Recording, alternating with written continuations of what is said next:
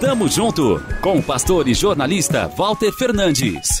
Reflexão e parceria na caminhada cristã. Tamo junto, tamo junto, tamo junto, tamo junto, tamo junto. Os últimos dois anos têm sido de luto para muita gente. A morte sempre perto, à porta. Tristeza, dor dilacerante. Cada um reage a seu modo, não existe regra. Só um pesar impossível de ser traduzido em palavras. E mesmo quando tudo o que o enlutado precisa é de cuidado e consolo, aparecem os analistas do sofrimento alheio.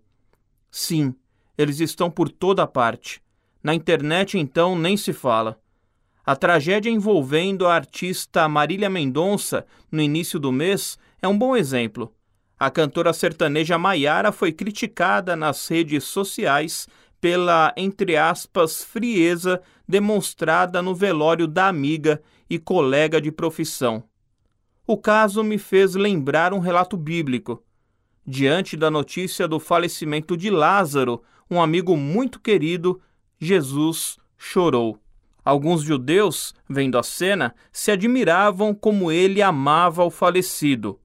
Outros, porém, diziam: Não podia ele que abriu os olhos ao cego fazer que este não morresse? João capítulo 11, versículo 37. Na sequência, relata o texto, Jesus trouxe Lázaro de volta à vida para mostrar que nem a morte pode deter o filho do homem.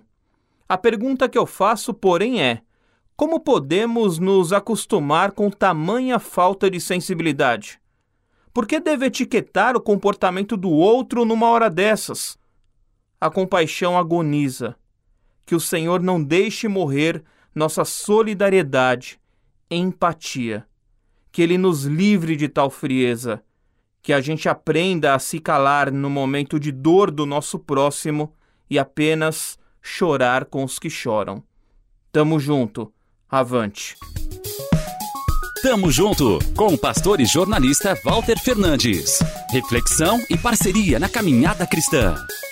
Confira mais em transmundial.org.br e compartilhe.